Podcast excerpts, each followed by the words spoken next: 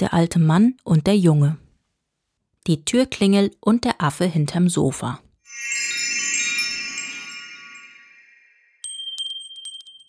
Der Junge war schon ganz aufgeregt.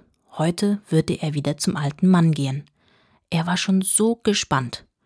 Voller Freude hatte er gleich beim Abendessen seinen Eltern von der Begegnung mit dem alten Mann erzählt, der blind war. Wie er ihm über die Straße geholfen hatte, wie er ihn nach Hause begleitet und sie sich zunächst verirrt hatten, wie er den Straßennamen Blubulububum fand, weil er schon lesen konnte, wie er an der Haustür klingelte und es plötzlich bellte. Seine Eltern waren ganz begeistert und mussten herzlich lachen, als sie hörten, dass die Klingel wie ein Hundebellen klang. Der Junge war wirklich sehr aufgeregt.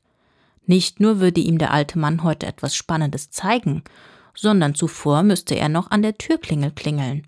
Und er hatte doch solche Angst vor Hunden. Auch wenn er wusste, dass es keine echten Hunde waren, so hatte er trotzdem Angst. Als er an dem Haus ankam, nahm der Junge allen Mut zusammen und klingelte. Mau, mau, machte es. Nanu? Der Junge war überrascht. Er hatte doch felsenfest mit einem Bellen gerechnet. Stattdessen miaute es. Die Tür ging auf. Hallo, sagte der alte Mann und grinste ihn an.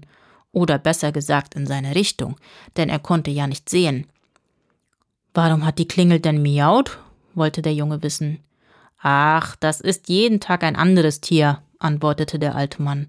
Wenn du morgen wiederkommst, wirst du hören, welches Tier es dann ist. Der Junge war sehr beeindruckt. Er nahm sich fest vor, morgen wiederzukommen. Na, dann komm mal rein, sagte der alte Mann. Zögerlich betrat der Junge das Haus. Er hatte gelernt, dass man nicht einfach zu Fremden ins Haus geht. Aber seine Mama hatte vorher mit dem alten Mann gesprochen und dem Jungen gesagt, dass der alte Mann sehr lieb sei. Und wenn Mama das sagt, dann stimmt das auch also trat er in den Flur des Hauses, in dem der alte Mann wohnte.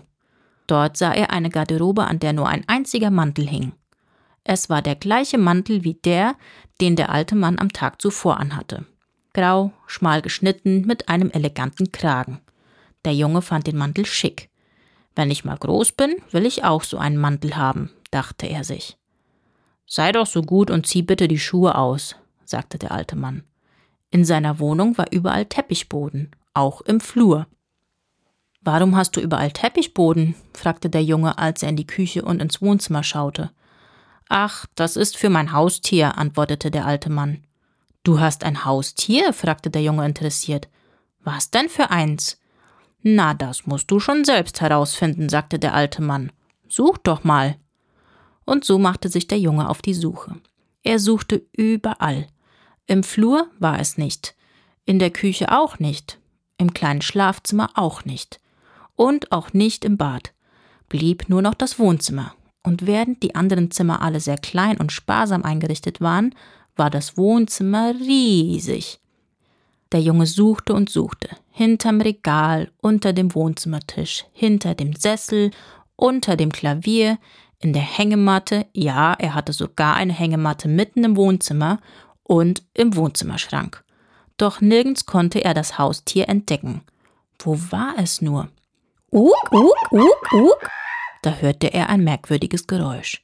Kam das nicht aus der Richtung des Sofas? Vorsichtig schlich er sich ans Sofa heran. Er spähte mit den Augen langsam an der Armlehne vorbei hinters Sofa und starrte direkt in zwei große runde Augen. Uk, uk, uk, ertönte es plötzlich. Der Junge erschrak. Nanu?